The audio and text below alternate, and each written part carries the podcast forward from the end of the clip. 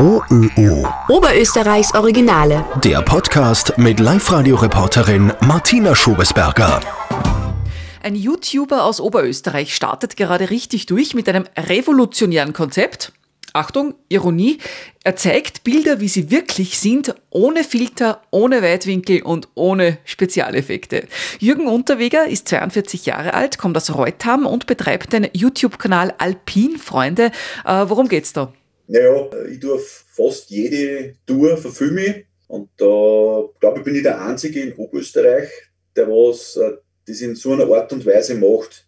Weil mein, mein Hauptklientel, also die Leute, die mir zuschauen, die sind meistens sicher nicht, was die, die was nicht, äh, die was nicht sicher sind, ob der Berg was für einer ist. Und das höre ich ja immer wieder bei den Kommentaren und so, lese ich das über, dass äh, jetzt auf das auf, trauen sie sich die Tour machen oder eben nicht.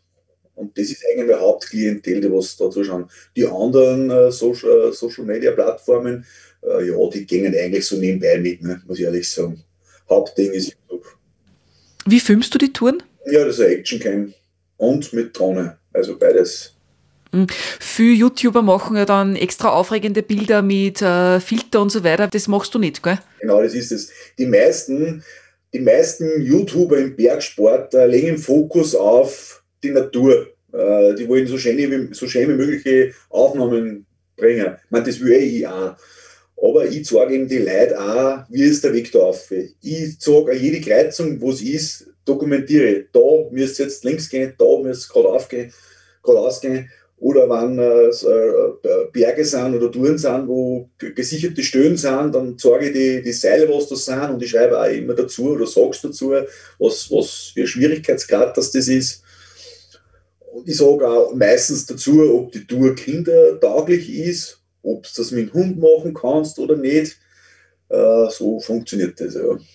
Also realistisch einfach. Ich versuche das so realistisch wie möglich umzubringen. Ich habe bei, bei, bei, der Kamera auch diesen Fischei-Effekt weggetan. Weil viele machen diesen Fischei-Effekt, damit eben äh, so eine, eine Aufnahme, was in irgendeiner Wand drinnen ist, dann eben nur spektakulär ausschaut bei mir ist es äh, gerade so, wie es halt, so wie es halt ist. Ne? Ziemlich uneitel eigentlich für einen YouTuber. Ja, der diesbezüglich. Ich meine, ich habe ich, ich hab eigentlich, ich mache alles, ja. Ähm, ich mache auch extremere Sachen. Aber das positive Feedback kommt eigentlich immer von den Leuten, wie wir gerade geredet haben, die was eh sie eben unsicher sind. Und da, und da haben wir jetzt die letzte, die letzten, das letzte Jahr eben eher auf die spezialisiert. Hm, du bist ja selber Familienvater, hast du mir erzählt, hast eine Frau und äh, zwei Kinder. Weißt du so eigentlich schon auch ziemlich genau, wem du was zutrauen kannst? Ich weiß selber relativ gut, wo Leute Schwierigkeiten haben könnten. Aber wie du sagst, meine Frau ist da ein ganz guter Indikator, weil die ist äh, ein bisschen überängstlich und das weiß ich, wenn sie an ihre Grenzen kommt, dann weiß ich ja, dann ist es für Kinder nichts.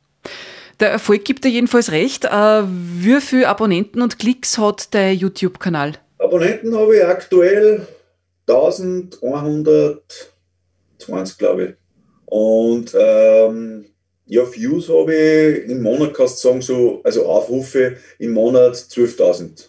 Und du bist jetzt für einen EU-weiten Preis nominiert. Ja, das ist der Julius 2021. Das ist ein, ein Preis, der was eher, also für eher für kleinere YouTuber gedacht ist, damit die ein bisschen ins äh, Rampenlicht gerückt werden. Also YouTuber unter 10.000 Abonnenten äh, dürfen da teilnehmen. Und da habe ich mich beworben gehabt voriges Jahr.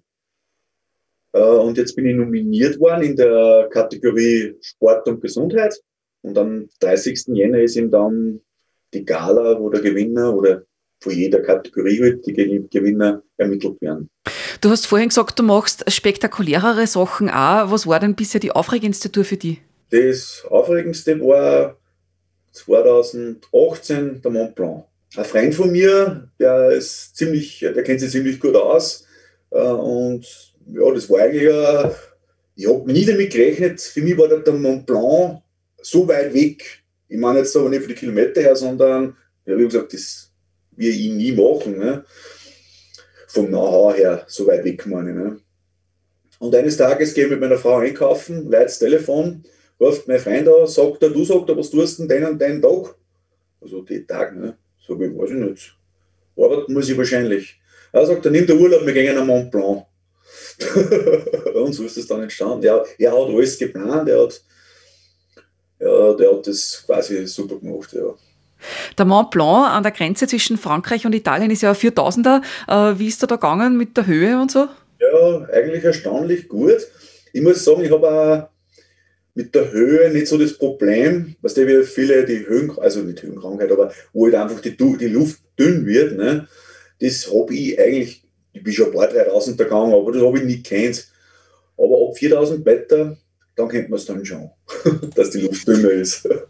Ja, und daheim, da habt ihr von den Alpinfreunden äh, einen ziemlich ungewöhnlichen, luftigen Stammtisch, habe ich gelesen auf eurer Website. ja, einmal in der Woche treffen wir sie eben auf dem Hausberg und da wird meistens äh, gekocht und ja, also eigentlich jede Woche, egal was für Wetter, es ist kein gefährlicher Berg nicht, sage ich mal, solange kein Unwetter nicht ist, gehen wir jede Woche mal auf. Welcher ist der Hausberg?